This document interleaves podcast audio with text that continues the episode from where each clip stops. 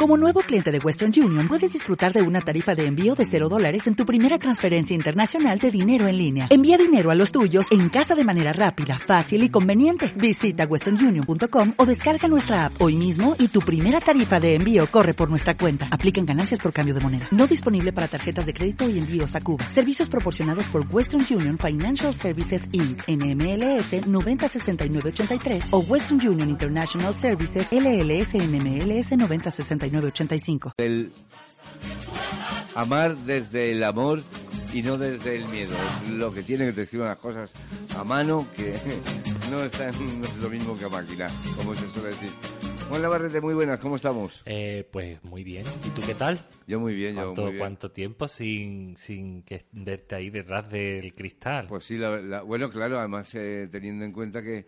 Se que metió la Semana o sea, Santa. Semana Santa, que cayó un Jueves Santo, con lo cual ya Claro no, que sí. no- no nos vimos, con lo cual hace tres semanas, una cosa así, que Sí, no sí. nos vemos, ¿no? Sí, por lo menos, por lo menos. Bueno, ¿cómo- ¿y qué tal estas tres semanas? ¿Has visto que has tenido alguna conferencia o, ha sido, o, o- o lo he Eh, soñado? Tuve una conferencia, pero ¿a dónde fue? Bueno, en Estepona tuve una conferencia, después he tenido un taller, en fin, Bueno, las cosillas de siempre. Para, para variar. Y ya, y ¿Eh? ya estamos planificando más para junio y ahí, ahí sin parar, tú sabes que hay que Bueno, estar siempre en movimiento. Yo, yo que me alegro. Bueno, cuéntanos, ¿qué debemos de saber de este amar desde El el, amor. amor. Y no desde el miedo? El amor, el amor que nos trae de cabeza a todo el mundo. Yo creo que desde que el mundo es mundo, está- es un tema que nos trae a todos de cabeza. Por lo menos, mira, en las consultas nuestras de los psicólogos, siempre la mayoría de los casos están relacionados con, con ese tipo de, de situaciones, ¿no? Mira, no tienen más que ver Mm. que cuando tú vas y a, a un sitio y te... Déjame que te lea la mano, que te lea la mano. Y, y todo el mundo quiere saber el amor Sí, el- y el dinero, no, pero el amor eh, es más sí, importante. el amor. Claro, el amor es tontería. Pero le empieza a decir, veo, a ver, ¿qué, qué- qué es lo que ves? ¿Qué es lo que ves? Mira, eh, es curioso. Hay un libro, es un libro muy conocido, Come, Reza, Ama, de Elizabeth Gilbert. Hay Mm. una película también. Y Elizabeth Gilbert en el libro es, un- es una novela autobiográfica. Y entonces cuenta que tiene una amiga que es psicóloga y que estuvo eh, como voluntaria en, eh, no me acuerdo, en, ahora exactamente no me acuerdo, pero hablaba sobre las guerras Ajá. en Asia, en, bien, en, en Sí, Corea o por ahí que los, los refugiados de guerra que, que salían del, del país eh, iban a prestarles apoyo psicológico, venían de una guerra y verdaderamente cuando se enteraban que eran psicólogos eh, dejaban el tema de la guerra a un lado No. y sacaban el tema, es que estoy enamorada de un chico y sacaban el tema del amor, o sea que es un tema que yo creo que nos trae, a todo el mundo Sí, le tiene, eh, lo, lo pone por encima de todo. Bueno, porque son los sentimientos, Claro. la pasión, es, no Claro. sé, son... Pero eh, precisamente ahí yo creo que también radica ¿no? el hecho de que queramos poner el amor por encima de todos los demás aspectos de nuestra vida, radica esa ansiedad que nos genera el miedo a- las relaciones, el miedo a perder, ¿no? a perder a la persona. ¿no? Entonces, eso de amar desde el amor y no desde el miedo es un poco contradictorio porque desde el miedo no se puede amar. Desde el miedo lo único que podemos hacer es eh, mm, generar ansiedad y querer poseer a la otra persona y convertirla en la fuente de que calme nuestro dolor, nuestro dolor y nuestro miedo pues a la soledad, a la Claro. falta de aprobación y a todas la- las cosas que tratamos de, de suplir con la otra persona que está en Sí, nuestra lo que vida. pasa es que yo creo que, que hay gente que realmente sí ama desde el miedo, pero mm, eh, eh, pero es un es, es, es- es un suplicio más que es, amar. es- porque- lo llamamos amor cuando en realidad lo que estamos es tratando de poseer y tratando de que eh, la otra persona, lo que a quien nosotros queremos, queremos que la otra persona nos quiera. Entonces eso no es amor, y como sea. ¿vale? Y- o sea, queremos que nos y quiera. retenerla como sea. Eso ¿no? es. Queremos que nos quiera. Entonces, en esa búsqueda de querer que nos quiera, pues hacemos millones de cosas que confundimos con amor. Pero, pero en realidad nuestra meta, el amor es, a- intentar hacer feliz al otro, no, no estar buscando tu propia felicidad en el otro, ¿no?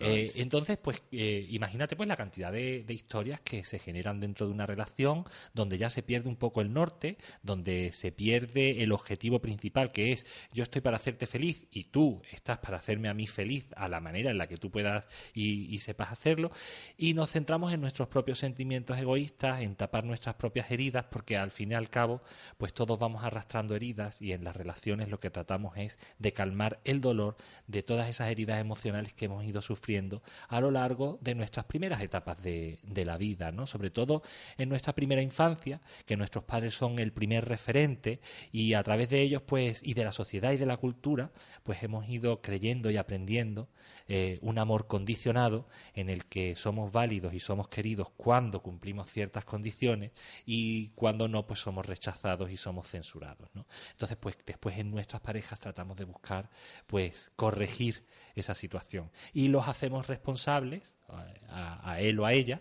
pues de, del dolor que nosotros llevamos dentro, ¿no? De la herida que a nosotros nos está doliendo, pues tratamos de proyectarla fuera y decimos, me duele porque tú me haces que me duela, ¿no? Y no porque yo ya tengo una herida que me está doliendo de por sí y que reacciona. Con ya, no me lo he planteado, ¿no? Claro. Entonces, ahí eh, el, hecho de plantear esto hoy, pues es para todas aquellas personas que se encuentran en una situación, eh, en un momento de sus vidas, en las que eh, están en pareja, pero el estar en pareja en vez de estar eh, generando felicidad en sus vidas, que es para lo que hay que estar, está generando sufrimiento, pues que se empiecen a plantear verdaderamente si en el núcleo de la relación hay amor o hay miedo. Si yo lo que estoy tratando es de contribuir y de dar todo lo que tengo de mí a la relación, a la pareja, o si lo que estoy tratando es de recibir y de hacer que la otra persona eh, satisfaga pues mi deseo o mi o que me ayude a calmar el dolor de mis heridas emocionales anteriores.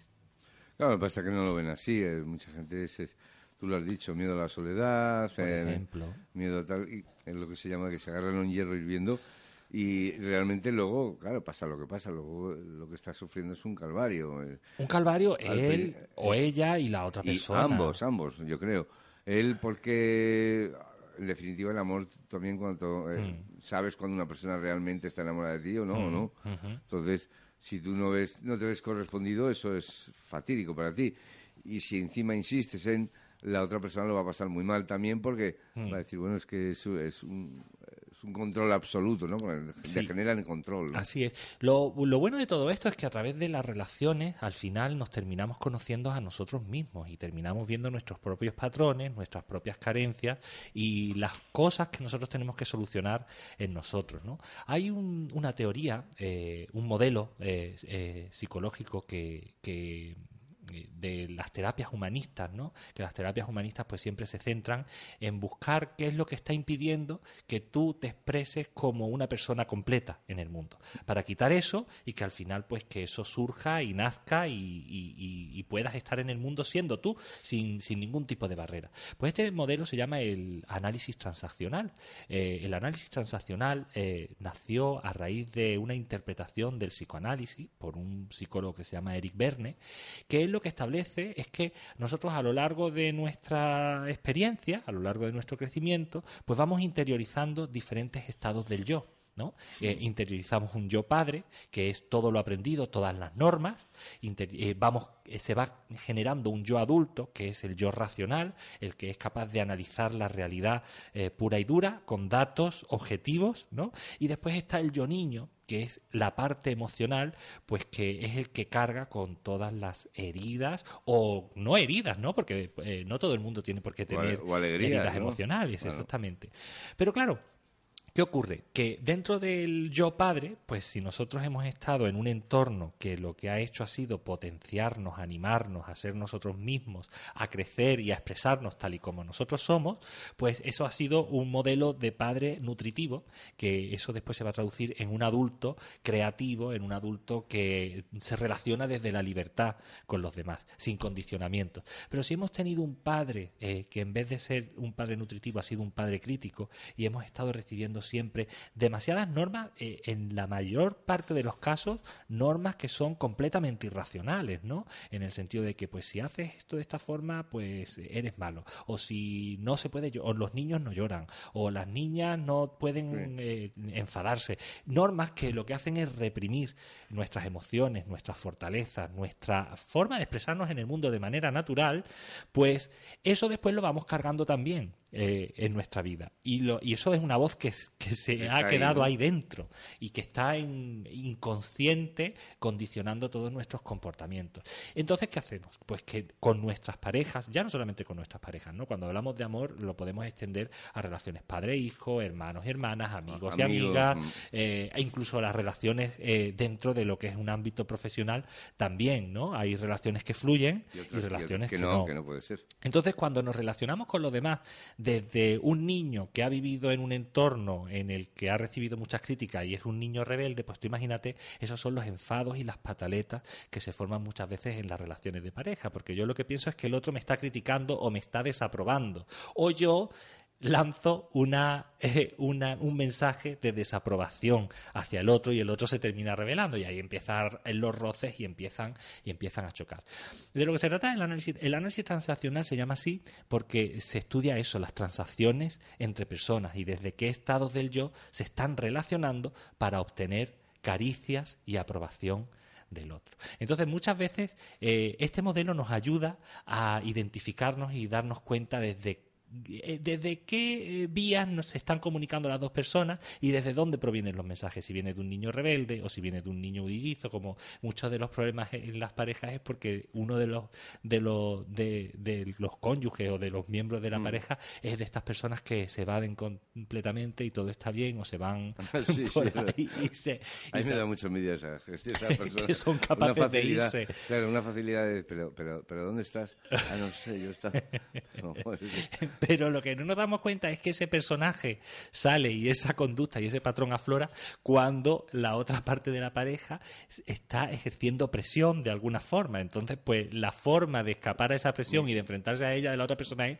pues, yéndose, evadiéndose. Un mecanismo de defensa. Exactamente. Entonces es algo que se alimenta mutuamente. Es, que, es como suele decir, dos no pelean si uno no quiere. Eh, totalmente, totalmente. Pero es algo que se alimenta mutuamente. Entonces no podemos decir siempre acusar a mi pareja de que el comportamiento que está teniendo, que sí que probablemente no sea el más adecuado, pero también tengo que analizar ¿qué puedo estar haciendo yo para alimentar ese comportamiento? Y si yo verdaderamente quiero eh, eh, participar dentro de esa dinámica, ¿no? Porque muchas veces lo que ocurre es que esa persona, nosotros vamos con una imagen de la persona que nosotros queremos que nos ame o de la persona que nosotros queremos amar, conocemos a alguien e intentamos que encaje con esa imagen que nosotros tenemos. Pero si esa persona la pusiésemos en estado natural, pues sería una persona que a lo mejor hasta nos caería hasta mal y no la, y no la querríamos, pero estamos ahí luchando, intentando calzar la naturalidad y, la forma en la que esa persona se expresa en una forma en la que a nosotros nos gustaría. Y también el cariño no, no, no, se puede perder la perspectiva del cariño, es decir, que hay gente que tú conoces de siempre. que dices, es que es insoportable, si es que yo sé que es insoportable, pero, bueno, ¿no? pero tienes cariño. Ahora, otra cosa ya, efectivamente, que, que, dices, bueno, mientras no interfiera en mi vida, ¿sabes? Claro. Entonces, es verdad que es así. Ahora, una vez que está dentro, yo entiendo como, que está dentro, nosotros somos libres, ¿no? Y yo creo que siempre hay que abordar eh, en, el tema de las relaciones eh, un error y una trampa muy importante en el que caemos eh, la, la mayoría es en el acusar al otro de estar defectuoso.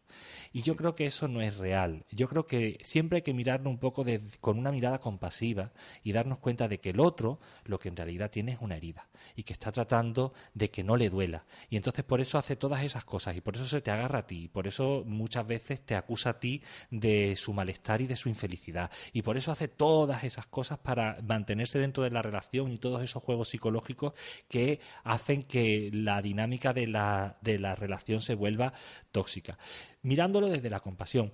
Pero mirarlo desde la compasión y desde el perdón no quiere decir que nosotros tengamos que seguir dentro de esa dinámica. Eso es lo que te iba, eso, es lo que te iba a decir. Que bueno, también puede ser que esa persona haya llegado a esa persona en un momento equivocado. Claro. No equivocado, sino que está pasando por unas circunstancias que, que, él en ese momento está intoxicado. Es claro, y que está activado, está activado un programa suyo, un, algo, porque ha podido estar en una situación, por lo que sea, exactamente. Por eso, mirarlo siempre un poco desde la compasión, no pensando que el otro está erróneo, el otro lo único que está buscando es una salida para, para su dolor y pues se está comportando de esa manera. Si lo miramos de esa forma, nos va a resultar siempre más fácil dejarlo en libertad, porque nos damos cuenta de que es su dolor y que nosotros no somos responsables de lo que, de cómo le está doliendo a él la vida, o a él o a ella, ¿no? De cómo le está doliendo la vida. Y nos volvemos mucho más libres para poder soltar a la otra persona. Eso es amar, desde el amor y no desde el miedo, es saber ver en que la otra persona puede estar en un momento, puede ser una persona maravillosa, puede ser una persona fantástica, puede querernos mucho, pero que quizás no sea el momento adecuado o no sea la persona adecuada porque yo no voy a poder encontrar la felicidad a su lado, porque ni yo voy a poder hacerle feliz porque no sabe hacerse feliz a sí misma, ni tampoco me va a poder hacer feliz de ninguna manera. A eso lo llamo yo muchas veces el parece que te estás vengando de alguien. a ver, explícame eso, no lo he entendido bien. Claro, cuando, cuando tú encuentras una, una, relación de ese tipo, de que esa persona, eh, como, eh, bueno, pues por mucho que hagas, eh, siempre hay algún enfrentamiento, nada va bien, nada, todo es esto, lo que ayer era blanco, hoy es gris. Hoy es negro. Sí, gris, mañana es naranja, y dices, espérate un momento, si es que tú me dijiste, nada, pero eso es lo que yo digo que es, digo, que no ha terminado, como por decir, no ha terminado el duelo de, de, otra, relación, o de algo y, sigue y sigue y no vas a poder, tienes que primero tienes que querer tú que terminar con tu historia, sanarte el duelo, tu historia, la movida que tengas en la cabeza y seguir y seguir el camino, pues seguir el camino solo, porque lo que sí estoy viendo yo es mucha gente hmm. que no sabe vivir solo. Eso sí me lo estoy encontrando mucho, mucho a lo largo de, de los últimos años, quizá por la edad. No, pero es que tal chicos, si es que acabas de salir de, de, de 15 años de relación. Y se meten en otra directamente. Y te has metido en otra, ¿tú qué, tú qué esperas? Si es que, eh, y, eh, se meten en otra en la que descargan todas sus expectativas sobre la otra persona, que eso es muy injusto, porque conviertes a la otra persona en el motivo o en la fuente y le cargas con toda la responsabilidad de tu felicidad. Pero es esa más desde el miedo, porque lo quieren que sea exactamente igual o quiere que sea... Mira, no, vamos a ver, mm. lo primero que tienes que hacer es coger aire coge aire y luego ya luego. Conocerte a ti mismo, tomar distancia, ver qué errores, porque las pérdidas en nuestras vidas eh, son inevitables. Todo en la vida, cada minuto que pasa, hemos perdido un minuto. O sea, estamos enfrentándonos a la pérdida a diario. Y la pérdida simplemente llega a nuestras vidas para hacernos reflexionar de nuestras acciones, de las decisiones que hemos ido tomando, que nos han llevado hasta este punto, ¿no? En el que. las decisiones no vamos a hablar. ¿Por qué? Eso lo, que digo yo, lo de abrir puertas. Abres una puerta y te digamos, abres otra y, y, por qué no abriría la otra? Que, Pero es que es imposible. Es la primera que pensé, si es que no lo entiendo. Y los que no abren ninguna, porque. y, se creen que no tomando decisiones, el no tomar una decisión ya es tomar una decisión, que es el, no tomarla. Exactamente. O sea, es que nos creamos historias e ilusiones en nuestra cabeza y razonamientos que nos llevan a callejones sin salida eh, eh, para sentirnos a salvo. Y pensamos, bueno, pues si no me voy ni por un lado ni por otro, bueno, pues ya eso es una decisión que es la decisión de no hacer nada. Yo siempre creo que, a mí yo recuerdo, siempre me acordaré de una, una persona que me resultó muy entrañable su pregunta, porque estábamos en un, en un taller o algo así, me dice, bueno, y cuando tú tienes dos opciones por delante y tú no sabes cuál coger, eh, ¿Cuál, ¿Cómo sabemos que nuestro corazón nos está llevando por una por otra y si tú tienes la duda? Digo, mira, ante eso que tú no eres capaz de distinguir la voz de tu corazón o la de tu mente, vete por cualquiera de los dos caminos. Eh, porque ya, si te pegas el porrazo en ese, pues ya por lo menos sabes que ese no es y, siempre puedes irte para el otro. Y ya está. Entonces es mejor tomar una mala decisión que no tomar ninguna a veces en ocasiones, ¿no? Bueno, más desde el miedo, que todos sabemos yo que cualquier persona sabe que, que, que es si hay sufrimiento en la relación, se está amando desde el miedo. Entonces, eso es algo que nos tenemos que plantear. Cuando hay sufrimiento, cuando no es un sufrimiento, eh, imagínate, ¿no? Estamos hablando de cuando hay sufrimiento que tiene que ver con la relación. Sí, sí, sí. No un sufrimiento, imagínate si, por ejemplo, pues tu pareja se pone enferma o algo, es normal que haya sufrimiento, pero no tiene que ver con la relación. pero si hay sufrimiento mm. en la relación es porque se está actuando desde el miedo y no desde, no desde el amor. Además, pues no sé, se me ocurría ahora mientras estás hablando que podría ser hasta el motor de los celos, ¿no? Eh, claro, el, el, motor de yo no ser exclusivo o exclusiva y estar, eh, o sea, convertir, es que lo que hacemos en realidad es cargar a la otra persona con la responsabilidad de nuestra propia felicidad. Y si nos vamos a los textos originales, eh, Lao Tse decía que no puede estar contento quien no sabe contentarse a sí mismo. O sea, que da igual lo que te pongan por delante, da igual que tengas la persona más maravillosa por delante, que si tú no te quieres siempre vas a estar dudando de que la otra persona te quiera. Entonces, la falta de amor no está en el otro, sino en ti. Y eso es lo que, para eso están ese tipo de relaciones, para que nos conozcamos y veamos nuestras propias carencias, nuestras propias heridas y que nos responsabilicemos por nuestras propias emociones. Bueno, pues hoy nos tenemos que quedar con eso. Bueno, pues ahí nos quedamos y, que empiece todo el mundo a plantearse un poquito eh, hacia dónde van sus relaciones. sí, los que tengan, ¿no? claro, claro. bueno, sí, vamos, A hacer, vamos a hacer una... bueno, todos tenemos relación, por lo menos tenemos una con nosotros mismos, ¿eh? Sí, pero uy, esa es cansina. bueno, nos tienes que poner al día de los talleres que tienes, de sí, de momento, hasta junio probablemente no, no haya nada. Ahora mismo este mes pues, estamos ahí preparando. que te conozco, a ver si va a programar uno para feria. Sí, programo para feria no es aquí. Será por otro lado que no haya feria, que hay que entretener a personas por ahí. Totalmente. Juan, un abrazo muy fuerte. Es lo mismo, Joaquín. 12 y 24 minutos, algo de música y enseguida.